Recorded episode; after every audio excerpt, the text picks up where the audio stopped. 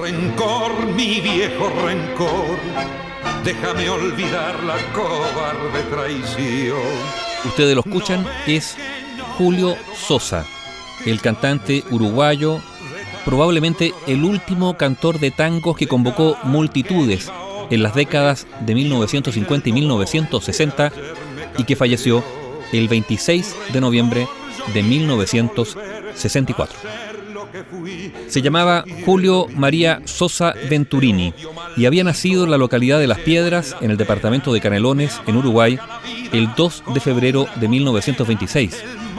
Su padre era un peón rural y su madre una lavandera. Apenas terminados los estudios primarios, la pobreza llevó a Julio Sosa a enfrentar la vida con cualquier trabajo modesto que se le presentara. De este modo, muy pequeño, empezó a ejercer distintas ocupaciones. Fue ayudante de mercanchifle, vendedor ambulante de bizcochos, podador municipal de árboles, lavador de vagones, repartidor de farmacia, marinero de segunda en la aviación naval, entre otros oficios. Pero claro, sus ambiciones eran otras. Y así, intervenía en cuanto concurso de cantores se le pusiera a mano. También apareció el amor, que lo condujo al altar con solo 16 años. Dos años más tarde, se separó de esa muchacha llamada Aida Acosta. Se inició Julio Sosa profesionalmente en la ciudad de La Paz, en Uruguay, como vocalista de la orquesta de Carlos Gilardoni. Se trasladó luego a Montevideo para cantar con las de Hugo Di Carlo, Epifanio Chaín, Edelmiro Damario y Luis Caruso. Y con esta última orquesta llegó al disco donde dejó cinco interpretaciones para el sello Sondor el año 1948. En junio del año siguiente, Julio Sosa ya estaba en Buenos Aires, cantando en cafés. En agosto del año 1949, lo descubrió el letrista Raúl Ormaza, que no demoró en acercarlo a Enrique Francini y Armando Pontier, que querían sumar un nuevo cantor al que ya tenían en su orquesta típica Alberto Podestá. Y entonces, de ganar 20 pesos por noche en el café, Julio Sosa pasó a los 1.200 mensuales. En abril del año 1953 pasó a la orquesta de Francisco Rotundo, con la que grabó en el sello Odeón y donde son recordados temas como Justo el 31, Bien Bohemio y Mala Suerte.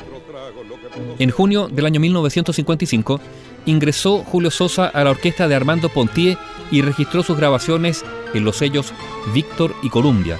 Destacaron La Gallola, Quien hubiera dicho, Padrino Pelao, Martingala, Abuelito, Camuflage, Enfundá la mandolina, Tengo miedo, el famoso Cambalache, Brindis de sangre o No te apures cara blanca, que se convirtieron en clásicos de su repertorio en una época en que el éxito ya estaba completamente de su parte.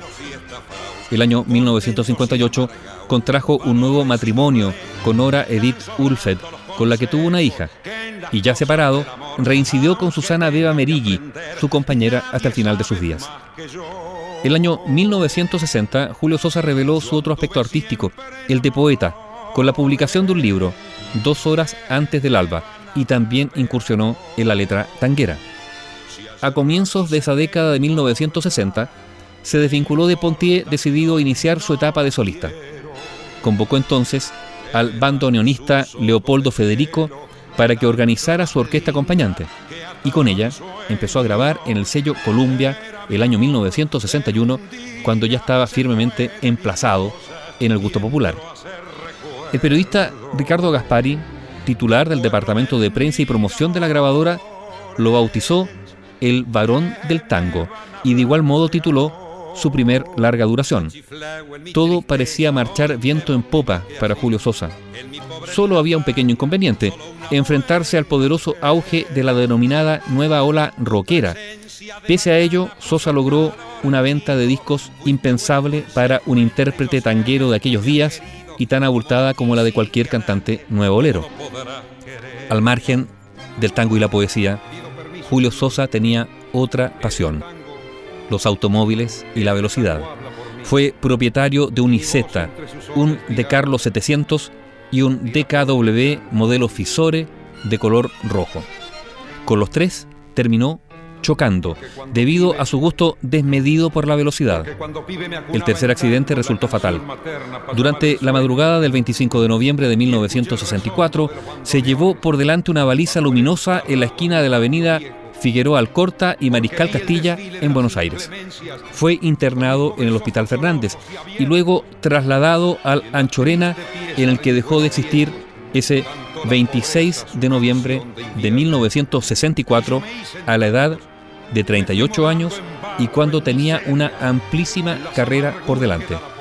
Dos días antes, Julio Sosa había cantado por radio su último tango, La Gallola, que tiene ese final profético que dice, para que no me falten flores cuando esté dentro del cajón.